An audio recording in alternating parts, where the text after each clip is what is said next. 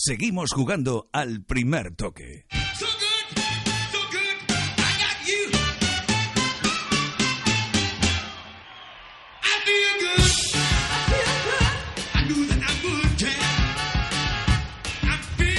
12 y 47 minutos, una hora menos en las Islas Canarias. Pues ahí hemos estado en Cervera, disfrutando de esta, de esta gente que además se expresa de manera clara. Espero que os haya gustado esta charla que hemos mantenido con los hermanos Márquez. Saludo a Santi Segurola. Santi, buenas noches. Hola, buenas noches. Eh, ¿Qué te ha parecido? ¿Has escuchado a estos dos fenómenos? Pues sí, son gente que está acostumbrada a tomar decisiones muy jóvenes, desde muy jóvenes. Que tienen impresionan por la madurez que tienen, ¿no? Y tanto, sí, sí. Y sobre todo porque están en un deporte que exige eh, de mucho riesgo que exige tener las ideas muy claras, porque si no, la cosa se pone dura. Ángel Capa, buenas noches. Buenas noches. Yo aclaro que todos los deportistas que yo conozco eh, eh, maduran muchísimo antes de los, de los jóvenes que no son deportistas. Un chico de 20 años que hace deporte, fútbol, eh, eh, muchas veces a mí me ha tocado hablar y parece que estás hablando con un hombre de 40 años. en cambio, fuera del, deporte, la madurez es tarda un poquito más. La verdad sin, que... sin embargo, ¿cuántos prejuicios hay contra contra los futbolistas o la gente que hace o los chicos que hacen deporte, ¿no? Como si eh, no sé, educativamente, intelectualmente fuera menos. Y eso es una mentira como una catedral. Por supuesto. Bueno, aquí han estado los dos fenómenos juntos en el primer toque, Alex Márquez y Mar Márquez, hablando absolutamente de todo en ese fan club, allí en el lugar de reunión. Allí hemos estado en Cervera, pueblo que nos ha recibido con los brazos abiertos y le agradecemos a toda la familia Márquez eh, la manera en la que nos han tratado. ¿eh? Ha sido un auténtico privilegio estar allí y vivir todo esto con el fan club, insisto, de, de Mark. I am 93, esas banderas que veréis a partir de ahora en todos los circuitos, animando a, a Marc Márquez. Bueno, saludo a Fernando Burgos, es el enviado especial de Onda Cero allí en el Mundialito de Clubes. Hola Fernando, ¿qué tal? ¿Qué tal, Héctor Fernández? A todos, a Santi, también a Ángel, buenas noches desde Marrakech. ¿Cómo están las cosas por allí? ¿Llueve, llueve o cómo está? No, no, no, no, no, no, no, no. Aquí no, no, va a llover ni se espera lluvia. Esto no es el clima de, de Rabat. Aquí ya te contaba el otro día que las previsiones meteorológicas son de, de sol durante el día. Bueno, baja la temperatura por, por la noche, bajará pues eh, 10 grados, 11 grados, pero no, no, no hay afortunadamente previsión de lluvia porque si no el césped del gran estadio de Marrakech tendría un problema grave una vez que se van a jugar cinco partidos en, en cinco días. Eh, quiero que escuchéis lo que ayer dijo el presidente de San Lorenzo de Almagro. Matías Lamens eh, dijo lo siguiente sobre el arbitraje y el condicionamiento del Real Madrid en este torneo. Sudamérica tiene una representación importante también en, en FIFA. Nadie puede desconocer el poder del Real Madrid y tal vez en, cuanto a, capacidad de lobby y, al hábito de jugar este tipo de torneos, eh, seguramente nos superen, pero, pero me parece que, todos los reclamos tienen que ser escuchados y que si la FIFA incurre en el error de, escuchar más al, más poderoso o, incurre en el error de, escuchar al que, al que tenga tal vez más, más prerrogativas, eh, sería un error muy grave. No, no creo que sea un juego lento, ninguno de los dos eh, tiene, tiene ese estilo. Eh, o sea que el Madrid no tiene que, preocuparse de... No, en todo caso puede preocuparse Alonso por Pepe también. Ah, wow puede preocuparse por Pepe. Eh, tú estabas ahí, Fernando. Eh, ¿Estaba muy encendido el presidente de San Lorenzo? Algo que, por cierto, en las últimas horas se ha ido apaciguando un poco, pero que se ha mantenido en cuanto al discurso. La influencia, el lobby del Real Madrid en, en FIFA o ante FIFA, en diferencia de su club, ¿no? Es lo que ha venido a manifestar.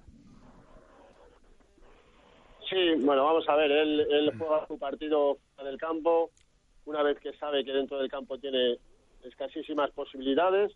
Eh, él ha conseguido lo que pretendía. Él ayer dijo que, que no podía quitar un árbitro europeo la final de, de la Copa Mundial de Clubes. Y como hemos contado en Onda Cero durante toda la tarde, el Comité Ejecutivo de los de FIFA ha llamado esta tarde al portugués Pedro Proensa para informarle que no, no, no va a arbitrar la final del próximo sábado en contra de lo que tenían previsto y planeado y que lo hará un americano. Hombre, yo creo que no puede ser de la Comenbol y el único de la Comenbol es el chileno Enrique Oses. O sea, tiene que ser un americano norteamericano de la CONCACAF y aquí solo está el matemalteco Walter Alexander López Castellanos. Y el Madrid tiene constancia de que mañana van a hacer oficial el nombramiento de López Castellanos, el guatemalteco, como árbitro de, de la final. En el Madrid están que fuman en pipa con Villar, que está por aquí, que no abre la boca eh, y que, bueno, pues eh, no ayuda, a, entienden ellos, al equipo español, porque lo que estaba previsto era que, que pitara Proensa, pero bueno, después de lo de Matías Lamens y todo esto, han dicho vamos a evitar problemas, no pita Proensa, que es el mejor árbitro de largo de todos, y que lo haga este guatemalteco que, que no conocemos absolutamente nadie. ¿Qué os parece, Ángel Santi? Eh, toda esta polémica sobre la designación de, del arbitraje. Curioso, ¿eh? Esto que ha pasado, no sé. Bueno, yo digo que primero que no tiene ninguna importancia en este caso, eh, en principio, ¿no? Eh, lo, los árbitros, porque la diferencia futbolística entre el Real Madrid y San Lorenzo es po- tal vez un poquito menos que infinita. Eh, Entonces, claro, que el árbitro que no sé, que, que- que puede qué problema puede tener. Pero también es cierto de que el- el poderoso suele imponer lo que desea.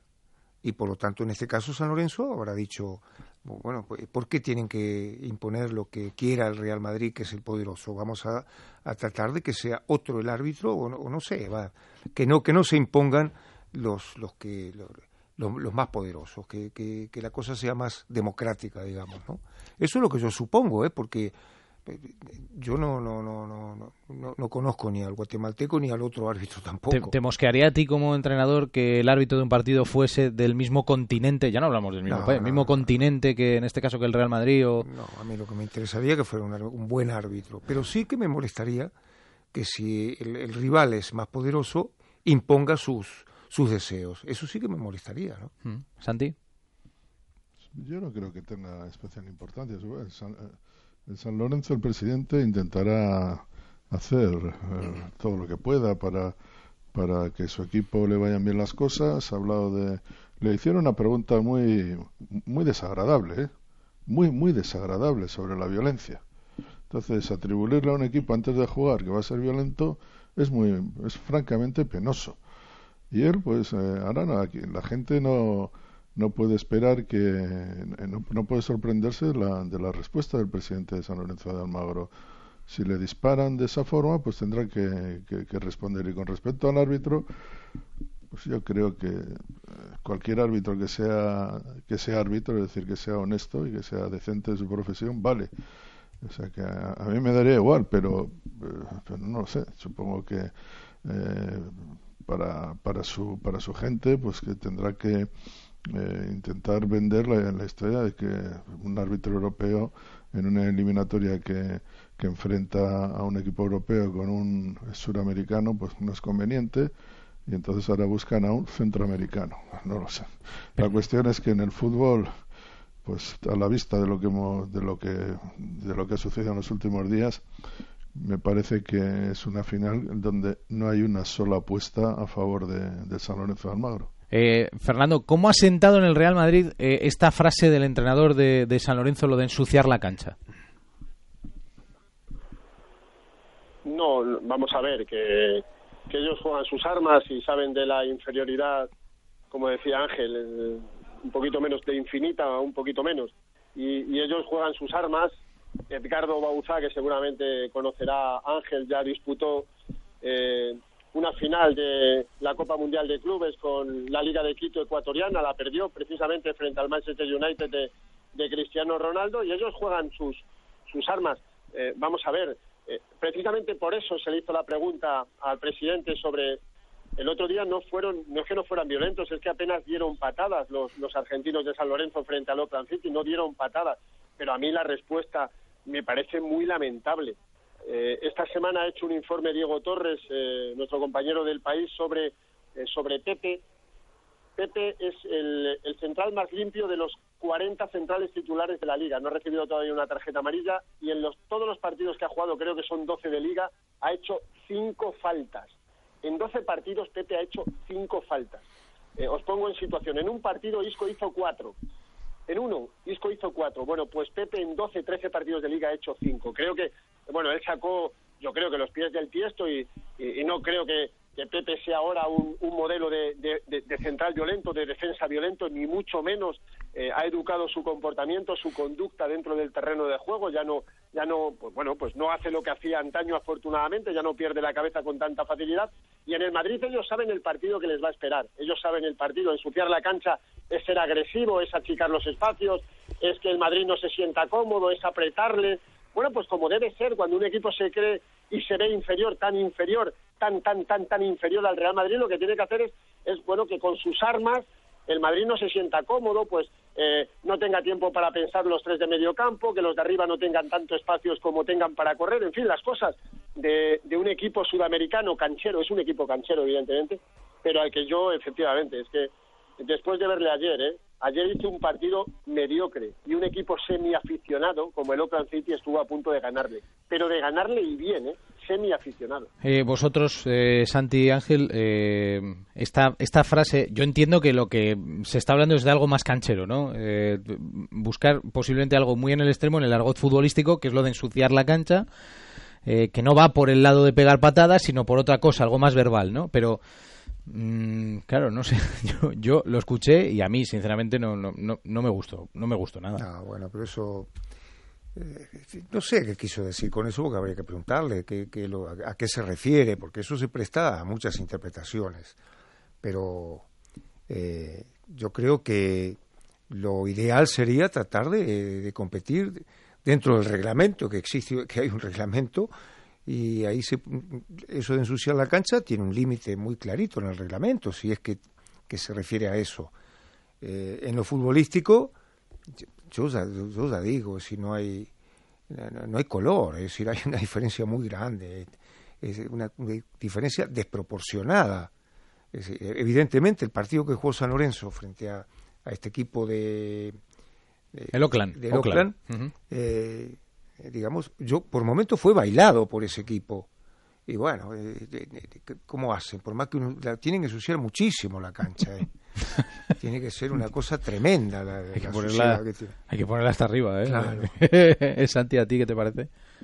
Bueno, yo creo que son palabras de, del fútbol, palabrería, ¿no? Ahora la verdad aquí van a jugar dos equipos de fútbol.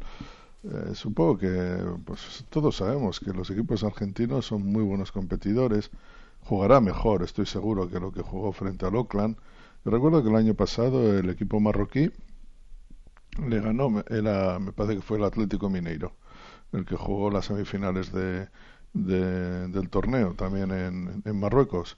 Y contra todo pronóstico, los brasileños se esperó una final Bayern de Múnich contra contra el equipo brasileño, creo, eh, por estar hablando de memoria, creo que era en el Atlético Mineiro, eh, y sin embargo le eliminó el, equipo marroquí.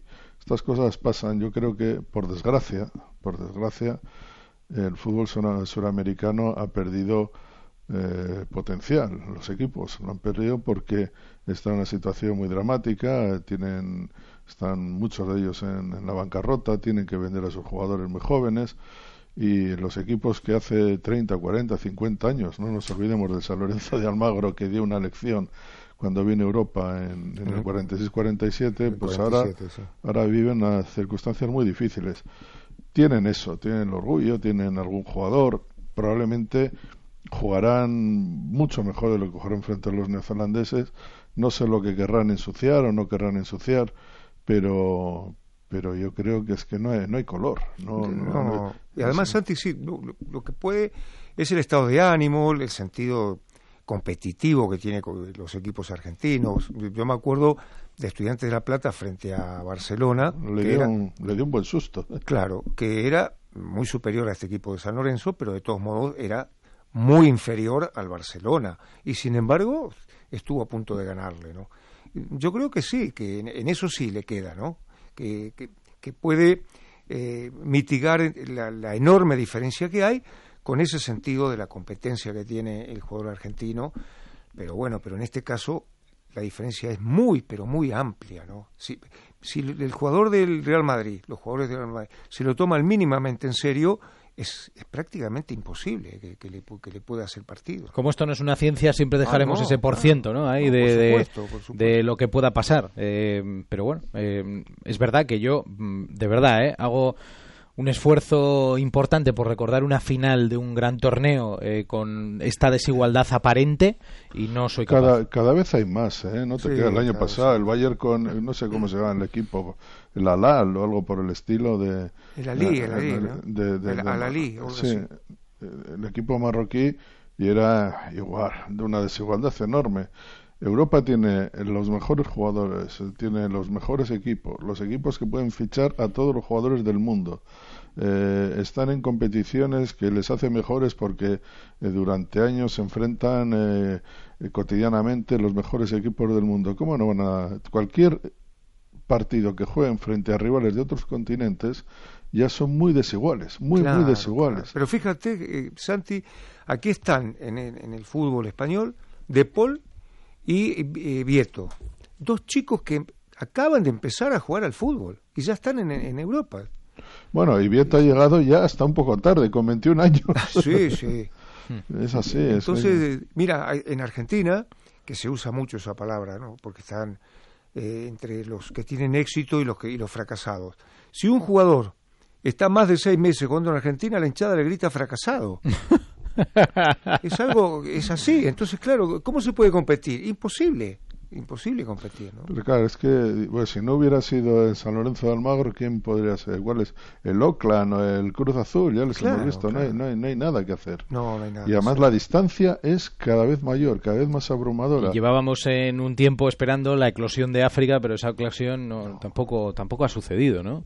Pero Eh, es que- más, más a nivel de selecciones que de, que de clubes, eso es cierto, ¿eh? Pero, pero es que, que- es que los clubes europeos, cualquiera que juegue la Liga de Campeones, recibe, me parece que... Un millón por victoria. Bueno, no, pero ya por contrato tiene, no sé si 20, 25 Sí, millones. sí, sí. ¿eh? De 25 millones. Si tú le das a San Lorenzo de Almagro ahora mismo 25 millones, solo por jugar la Liga de Campeones, ¿eh? Si se los das a San Lorenzo de Almagro y le dices, mira, tenga 25 millones, van votando de alegría du- durante, no sé el presupuesto que tiene. Pues mira, San- yo eh, a, a propósito de eso, eh, hace mucho tiempo eh, hicimos una cuenta, porque yo estaba escribiendo un artículo, y lo que le costó Sidán al Real Madrid era el presupuesto de los cinco grandes del fútbol argentino durante un año. Un jugador, eh, o sea, de River, de Boca, San Lorenzo, eh, eh, Racing Independiente. Era el, el- Estudiantes, el presupuesto de solamente de, de- con un jugador, con Sidán. Eh, es imposible, ¿no? Claro. No, hay, no, hay, no, hay, no hay manera de, de- de equipararse, ¿no? Eh, Burgos, No, eh, os decía que ayer Santi, el presidente, también se encargó en esa zona mixta de decir el presupuesto de San Lorenzo de Almagro. ¿Cuál, cuál era? 10 No, millones de euros. Claro, 10 millones, o sea, 10, 10 millones de euros es menos que el presupuesto del, de, del Eibar, ¿eh? Claro. Pues eh, ayer fue diciendo el presidente cuál era ese presupuesto y eh, la primera vez que, bueno, yo creo que es la única que ha dicho Edgardo Bauzalo de ensuciar la cancha fue en una entrevista con Diego Torres el otro día y él eh, es más explícito, dice achicar los espacios, jugar al límite y cuando tienes la oportunidad de atacar, hacerlo con furia. Ese es el concepto que tiene eh, Bauzá de lo que es ensuciar la cancha, que es una frase eh, muy rimbombante que, que incluso te puede eh, llamar la atención para mal, pero es que no, Ah, claro, no hay claro. otra forma. Eh, ellos tienen las armas que tienen, eh, es que no, no, sí, yo creo que es la final más desequilibrada que yo he conocido. El año pasado eh, el eh, Bayern ganó 0-3 en semifinales y luego en la final al Raya de Casablanca le hizo eh, 2-0. El Madrid mañana es lo que quiera, el, el próximo día, el próximo sábado es lo que quiera el Real Madrid. Eh, luego hay intangibles, imponderables que no podemos manejar Claro, en una previa. claro, claro. Puede haber una expulsión, puede haber un penalti, puede haber tal, pero a, a priori es que no, no hay ninguna opción. Mirad, eh, ayer, de verdad, una vez eh, eh, estás en el estadio lo ves. Ayer San Lorenzo gana el partido contra el Oakland City por su gente, por su afición. Había 10.000, lo gana por la gente. Después del partido, y Ángel lo sabe más que nadie, lo que es Boedo. Era uno de los, como ha dicho, uno de los cinco grandes clubes de Argentina que nunca había ganado la Libertadores. Es ganarla para ellos jugar el la final de la Copa del Mundo de Clubes el próximo sábado contra el Real Madrid es, es el sueño, es no hay más, la gente lloraba, niños llorando, gente de 80 años. Eh, vi pancartas donde un aficionado ponía la foto de su madre y de su padre muertos y, diciendo vosotros también estáis aquí. O sea, eh, se esperan 12.000. Del Madrid, por ejemplo, se esperan 2.500 que van a venir desde Madrid. Luego hay mucha gente aquí en Marruecos que son aficionados del Real Madrid, ya os digo, está sold out. Todo vendido para el sábado, todo. Pero vienen de Buenos Aires, señores, 12.000 aficionados de San Lorenzo, que eso es eso es con lo que juegan ellos, eso es su gente. Claro, claro, el estado de ánimo, ¿no? Que El no, es, estado de que- ánimo. que no es poco, ¿eh? No, no. Porque eso es una... Eso, es, eh, No, no. eso va directo a la vena, ¿eh? Y tanto. Burgos, eh, como vamos apretados de tiempo, amplíame eh, cómo está el equipo, eh, novedades. A ver, eh, el equipo está bien. Eh, Sergio Ramos hoy no ha entrenado por segundo día consecutivo con esas eh, molestias en la parte posterior del muslo izquierdo. Sergio va a forzar a costa de romperse. O sea, él tiene claro que él quiere jugar la final a costa de romperse y de que a lo mejor, y estoy hablando de, de algo que puede suceder, perderse Mestalla y el Calderón en Copa 4 y 7 de enero. Pero Sergio quiere jugar, una final no se la va a perder, no es la primera vez que fuerza, ni mucho menos. James está bien, no para ser titular. Y luego está el tema que vengo, eh, bueno, analizando desde el pasado martes por la noche, de que, fijaros Ángel, eh, y luego si queréis cierro, eh, yo creo que va a jugar Kedira de titular y Aizarramendi va a estar en el banquillo, que después de lo del otro día he visto imágenes de cómo sus compañeros le decían a Aizarramendi, vale ya, por favor, basta ya, no más fácil, no te compliques. Creo que Kedira tiene muchísimas opciones de ser titular junto a Kroos e Isco en medio campo. ¿Cómo lo veis? Como veo que el... el- ¿Qué dirá? Titular. Ah, eh, yo y la Ramendi donde está jugando no, no- no es el lugar de él. Es- es- Eso entonces, claro, tampoco tiene eh, tanto vuelo como para, para poder jugar eh, en otro lugar y en otra función. Y por lo tanto, claro, eh, Kedira sí tiene, tiene más vuelo, no, tiene más experiencia, tiene más partidos, eh, inclusive conoce a Kroos. Me parece que, que la elección no está mal eh, si juega Kedira, ¿no? Porque Larramendi tiene que jugar de mediocentro, que es eh, donde tiene que jugar él. Pero claro, eh, ahí está jugando Cross, que para mí Cross es una cosa excepcional. Y, y- y claro, y, le- y Kedira, yo, me parece a mí que en este momento puede rendir más que Larramendi, ¿no? ¿Tú, Santi? No lo sé, tampoco creo que, que Dira sea eh, la respuesta, ¿no? Pero, pero es un jugador que tiene experiencia, tiene jerarquía, ha jugado mucho, eh, tiene la confianza de, de la gente del Real Madrid. Y a Ramendi yo creo que sigue, le sigue pesando aquella noche trágica en, en, Dortmund. en Dortmund y es una pena, pero también es cierto que está jugando en una posición en la que no es ni medio centro ni interior derecha. Esta es un híbrido y se le ve sufriente, ¿no? Eh, bueno, encima pues eh, cometió el error del otro día donde un pase retrasado sin mirar pues eh, provocó esa situación de mano a mano con el portero. Si lo hace otro no pasa nada o se le reprocha, pero en el caso de Yarramendi ya eh, es un, un problema mayor. Lo siento por el chico, pero eh, está en esa situación donde ahora juega con, con una presión doble o triple. Kedira es un jugador pues, es solvente. A mí me parece que no es un jugador para el Real Madrid, nunca me lo ha parecido. Eh, es un, eh, un jugador que funcional, que no que no, no, no me transmite mucho. Se decía que es un jugador de área, área. Ha marcado muy pocos goles en el Madrid, cuatro o cinco goles defensivamente. Pues está bien, tiene ese cuerpazo que, que parece que impone, pero vamos, no creo que ahora mismo, ahora quizás eh, pueda ser titular y hasta deba ser titular, pero en un Madrid ideal para mí está entre el 15 y el 17 de la plantilla. Remata Fernando. Mañana viene Luka Modric, el croata lesionado, va a venir a ver la final. Lo Ese hace- sí que es bueno. Va a llegar a mediodía junto al presidente del Real Madrid. Ese es bueno, ¿verdad? Ese sí que le vendría bien al Madrid para meter el quinto y el sexto mañana, sí, el próximo sábado. Eh, bueno, viene con el presidente que se volvió eh, esta mañana, vuelve mañana al mediodía. Eh, van a tener la cena oficial eh, de las dos directivas y la FIFA mañana a las ocho y media y no tengas ninguna duda, Héctor Santi Ángel, que Florentino le va a decir algo a- al presidente de San Lorenzo, no tengo ninguna duda, y que mañana, hora española siempre, cinco y media, rueda de prensa de Ancelotti y de, y de un futbolista, vamos a ver si es un, un peso pesado en el, en el gran estadio de Marrakech y en un campo anexo a las ocho el entrenamiento oficial solo vamos a poder ver eh, 15 minutos y repito, 41.358 localidades, sold out, todo vendido. Aquí la gente está como loca con el Real Madrid. Hoy han tenido un acto de Adidas cuatro futbolistas, precisamente Izarramendi, Cross, Bailey, Benzema, en esa calle Serrano, en la calle Mohamed V, eh, que es la calle de las tiendas, una tienda oficial de la marca que viste al, al Real Madrid. Y ha habido, ha sido una auténtica locura, pero una auténtica locura con medidas de porque la gente se ha vuelto loca cuando ha visto a, a estos futbolistas y el Real Madrid, sin ningún tipo de confianza, busca el título que no gana desde hace 12 años y la victoria número 22 de forma consecutiva. Que esto yo creo que ya empieza a ser serio. ¿eh? Esto de- del récord Guinness ya, ya se puede empezar uno a plantear. Fernando, cuídate mucho, un abrazo. Igualmente para vosotros, buenas noches a todos. Yo- Solo, solo una cosa, Héctor. Sí. Yo creo que el fútbol español no puede dar lecciones a nadie sobre lo- los árbitros y las sospechas. O sea, no, no, no puede aparecer ahora como, oh, ¿qué nos están diciendo? Que el árbitro. Hemos visto que vemos cada semana que el árbitro se le pone bajo sospecha.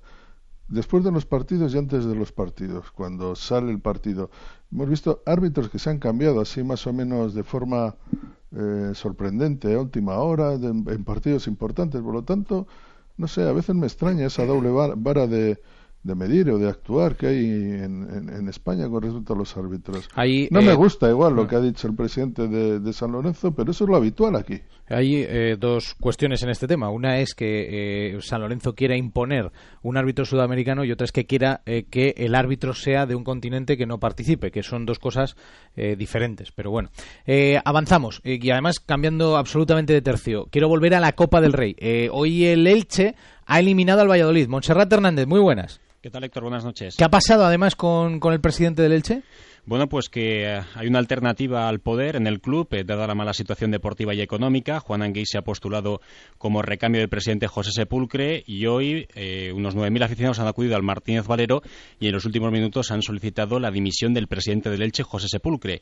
Cánticos contra el palco que hacía muchísimos años que no se producían en Elche y lo hacen a las puertas de la Junta General de Accionistas que tendrá lugar el próximo lunes en el feudo franjiverde. Y el partido, bueno, victoria de, del Elche, aunque el Valladolid la tuvo, ¿eh? Sí, el Valladolid ha sido mejor, yo creo que en los dos partidos, en la ida y en la vuelta, sobre todo y en la segunda parte, ha tenido muchas oportunidades para haber merecido más suerte, aunque al final el gol de Adrián González en el minuto 7 de partido ha terminado por eh, resolver la eliminatoria y el Elche es el que pasa a octavos de final y le espera en el mes de enero el Fútbol Club Barcelona. Gracias, Monserrate. Un saludo, buenas noches. Frente al Barça, jueves 8 de enero, eh, a las 10 de la noche, Barcelona, Elche. Bueno, ha jugado el Atlético de Madrid, que ha empatado a dos y ha estado por ahí en zona mixta nuestro compañero Alejandro Morijano. Buenas noches.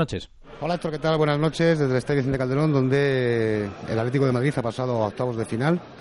Y estamos aquí con uno de los protagonistas, un hombre que no tiene muchas oportunidades, pero cuando juega lo hace bien, como en el caso de hoy, que ha sido uno de los destacados, Jesús Gámez. Buenas noches. Buenas noches. Ha costado más ¿eh? de lo previsto, porque el Hospitalet lo ha plantado cara. ¿eh? Sí, yo creo que, que se ha encontrado con dos goles que el primero rebota en un jugador y, y lo hace gol y después el otro, la verdad que no hay nada que decir, pero nosotros hemos eh, aprovechado pues la, la situación, los que menos venimos jugando, pues intentar de- demostrar que, que estamos ahí y, a- y aprovechar las oportunidades que nos den. Dos goles, el segundo ha sido un golazo tremendo. Tiene mala suerte para Oblak también, aunque es verdad que en el último instante ha salvado el partido con una mano tremenda, ¿no? Sí, estamos hablando que, bueno, yo creo que los dos goles ahí son situaciones que, que poco puede hacer el, el portero de la manera que, que han salido la, la pelota y después está claro que la última jugada puede salvar el partido. Bueno, el octavos contra el Real Madrid, ya hay día y hora, el próximo 7 de enero a las 8 de la tarde. Ayer nada, ¿no? Sí, yo creo que partido importante, empieza eh, la verdad que ante un rival eh, bastante complicado, pero ante todo yo creo que, hay que disputar esos partidos como, como lo son, hay que darle esa importancia y nosotros a por todas. Muchas gracias, Jesús. A vosotros. Y seguimos con Rubén Alcaraz, el protagonista del Hospitalet. Dos goles, el segundo ha sido un auténtico golazo. Rubén, buenas noches. Hola, buenas noches. Muchas gracias. La verdad que sí, que, que el segundo gol me sale un golazo, toca el larguero y baja y, como dicen mis compañeros, el gol soñado. Bueno, yo veo que llevas la camiseta firmada por todos tus compañeros. También te llevas una de la Leti, imagino. Sí, sí, la del Atleti, la verdad que se han portado muy bien y nos han dado una camiseta a todos. Y, y para mí el mejor recuerdo es llevarme la camiseta del hospital con el número 6, la que he jugado esta noche. Y, y la dedicatoria de todos los compañeros y las firmas. Dice tu entrenador que lo importante de la liga había reservado jugadores, pero habéis jugado bien, sobre todo en la segunda parte, ¿no? Sí, sí, bueno, el entrenador siempre piensa en la liga, pero nosotros sabíamos que hoy eh, teníamos que dar la talla aquí en el, en el, en el campo y, y, así hemos hecho y nos sabe a victoria, nos sabe a, a gloria y, y, nada más y nada menos que empatar en el Calderón. A un Atlético de Madrid que es un auténtico equipazo, ¿no? Y será un sueño para ti lo que ha pasado esta noche, has Sí. disfrutado, ¿no? Sí, sí, hemos- bueno, yo he disfrutado particularmente y el equipo entero ha disfrutado. Eh, ya te digo que, que esto es un sueño hecho realidad. ¿Has marcado alguna vez un gol como el que has hecho a Oblak? Bueno, a ver, eh, para, para mí en el ranking es el mejor gol de mi vida, pero, pero sí que es verdad que tengo buen golpeo y siempre lo intento. Muchas gracias, Gracias. felicidades. Bueno, Héctor, pues ya has visto la alegría, sobre todo en Rubén Alcaraz, ¿no? Un jugador que desde luego ya ha dejado un gol tremendo. Ante un campo, el Calderón desangelado, apenas 6.000 espectadores, por cierto, tan solo 200, eh, 200 personas que se han ubicado donde lo hacía en el fondo sur el Frente Atlético. No ha habido ningún problema. Dos goles por parte del Atlético de Madrid, ambos de Manchukit, que junto con Coque han sido los dos únicos titulares que han jugado en el día de hoy, ya que están sancionados para Bilbao. Y los dos goles de nuestro protagonista, de Rubén Alcaraz. El Hospitalet ha dado la cara y el Atlético de Madrid, que termina el año con 29 partidos en el Estadio Vicente Calderón, 20 victorias, 7 empates y 2 derrotas. Gracias, Jano. Es lo que nos deja esta Copa del Rey, además de lo que contábamos antes, la clasificación del Málaga, también del Athletic de Bilbao, 16 equipos de primera, cuatro equipos de primera que no están porque otros equipos de primera les eliminaron. ¿eh? Ahí queda eso. Alfredo Martínez, muy buenas. Hola, muy buenas noches a todos. Mañana serán, será noticia, Alfredo, unas declaraciones eh, políticas de Xavi Hernández. Sí, a los compañeros de Buit Televisión, pero tenemos ya un avance en la que en un especial viene a decir, yo siempre he mirado por el bien de los catalanes y por Cataluña, estoy muy enraizado en esta tierra y añade, Madrid no nos escucha, no veo diálogo, es como si yo te llamo, tú eres mi amigo y no me coges el teléfono. Así que vamos a ver eh, si van cogiendo dimensión o no sus manifestaciones en las que él dice que siempre ha mirado por el bien de los catalanes y que Madrid no les escucha. Eh, Eh, lo que te iba a decir, Alfredo, es que a partir de ahora ya eh, es el momento en el que el Barcelona va a conocer qué pasa con el TAS. Pues sí, debería incluso haber sido ya en, las- en los últimos días. El Barcelona tiene un cierto mosqueo porque entiende que Blatter está pudiendo presionar a los tres miembros del jurado. Mañana mismo podría salir ese fallo y a más tardar la semana que viene. Entonces sabremos la posibilidad de fichar del Barcelona. Por cierto, al hilo de lo que decías, es verdad, el Barcelona ha hecho una oferta esta semana a Marcos Royce para intentar ofrecerle más dinero que lo que le ofrece el Real Madrid. Eso sí, le garantiza que no pasa nada porque no pueda fichar este año, que se quede un año más. Y ese es el gran obstáculo que está viendo el jugador alemán que entiende que su salida tiene que producirse este año. Pero el Barcelona ha intensificado sus gestiones. ¿eh? Uh, ¿Y tenemos fecha para el clásico? Eso es, el domingo 22. Todo apunta que será a las 9 de la noche. No es oficial, pero se va a confirmar. El miércoles juega el Barcelona con el Manchester City, será el domingo y todo apunta que las 9 de la noche será esa hora. Ah, y antes de irme, una noticia. Todo apunta también a que José Luis Núñez podría recibir el tercer grado, el expresidente del Barcelona, antes de Navidad y pasar la Navidad con su familia. Se confirmará en breve. ¿eh? Gracias, Alfredo. A vosotros, buenas Un noches. abrazo grande. Chao, chao. algo? Sí, claro, hombre, por supuesto. Eh, yo creo que tendríamos que acostumbrarnos a que un jugador de fútbol tiene derecho a opinar de lo que quiera, como cualquier otro ciudadano. Eh, por- aunque uno no esté de acuerdo, está de acuerdo en las opiniones, como todo, ¿no? Eso es ejercer la democracia, ¿no? Porque sea jugador de fútbol no tiene por qué opinar. Yo creo que eso habría que empezar a tomarlo con naturalidad. De hecho, muchas veces mm, echamos de menos que se mojen más, ¿no? Naturalmente, si el jugador de fútbol opina, bueno, muy bien. Opina políticamente, pues sí, claro, si es un ciudadano más como cualquiera. Ahora, ¿nos gusta la opinión? Bueno, eso es otra cosa. Eh, de esta Copa del Rey, dejadme que os pida un apunte, eh, porque así de repente lo que nos ha quedado es una, evidentemente unos octavos de final con un Atlético Madrid-Real Madrid, Ah, sí, sí. pues atronador, ¿no? Así de repente eh, nos espera un mes de enero, lanzadera para lo que viene después con la Champions, muy potente, ¿eh? Ah, claro. Bueno, es un- una, una eliminatoria eh, sensacional, ¿no? Vamos a ver, eh, quedan solo equipos de primera división, con Correcto. lo cual vuelve a eh, establecerse de la misma manera que hay una distancia entre el fútbol de Europa y el, y el resto del mundo por condiciones económicas, en el fútbol español también. En este caso no ha habido ni la excepción, todos son equipos de, de primera división. Y en segundo lugar, pues esta eliminatoria que es eh, va a ser vibrante, porque le, le pilla al, al Real Madrid en una situación eh, magnífica. Eh, y al Atlético Madrid yo creo que estos duelos con el Real Madrid le motivan especialmente. Lo ha hecho muy bien en las últimas temporadas frente, frente al Madrid. Ya le hemos visto ganar este año en el Bernabéu, lo vimos la final famosa de Copa, donde también ganó y por lo tanto estamos ante uno de los principales duelos de Europa. Yo no, no, en este caso sí que soy incapaz de inclinarme por uno de los dos equipos. Juego y, y, y estado ahora mismo futbolístico lo tiene el Madrid, pero aquí se iguala todo. ¿Cómo lo ves, Ángel? También un partido muy, muy atractivo, donde eh, el Atlético de Madrid, eh, con sus campañas formidables, ha logrado que el resultado sea incierto, cosa que no ocurría hace muchos años y que tiene las mismas posibilidades que el Real Madrid, eh, al margen de, que cada uno tiene su manera de interpretar el, fútbol. Pero en cuanto a las posibilidades de, pasar, yo creo que están eh, igualadas, ¿no? y eso es muy atractivo. Y yo creo que además esta eliminatoria eh, le, pillan al Atlético de Madrid en un momento institucional un poco desagradable, ¿no? Por todo lo que ha ocurrido y tal. Ahí está Hemos visto el otro día en el partido con el Villarreal que el campo estaba eh, había una tonía en el campo un poco rara. Hoy el estadio estaba prácticamente vacío, empate a dos, derrota con el Villarreal. Me parece que puede ser un buen partido para cambiar la, la dinámica, por lo menos la dinámica popular, ¿no? Con respecto al Atlético de Madrid. Una y veintitrés, pausa y a las preguntas. En Onda Cero, al primer toque, con Héctor Fernández.